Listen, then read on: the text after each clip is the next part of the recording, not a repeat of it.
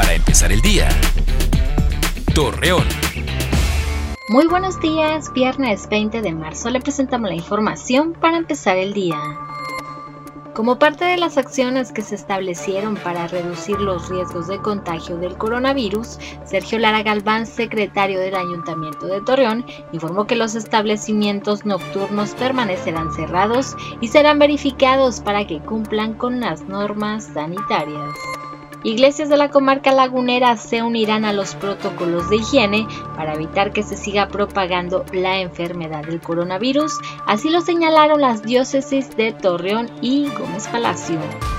Falta de insumos en la Clínica 16 del Instituto Mexicano del Seguro Social de Torreón provocó que familias de pacientes bloquearan el Boulevard Revolución debido a que algunos tienen internados más de dos meses.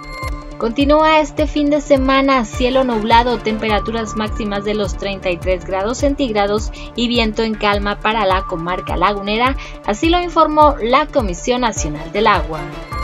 Mañana sábado 21 de marzo se conmemora el 214 aniversario del natalicio de Benito Juárez, personaje importante debido a las reformas constitucionales que asumió durante su etapa como presidente. Acompáñenos con toda la información dos minutos antes de las 9 de la noche por Mega Noticias. Para empezar el día, Torreón.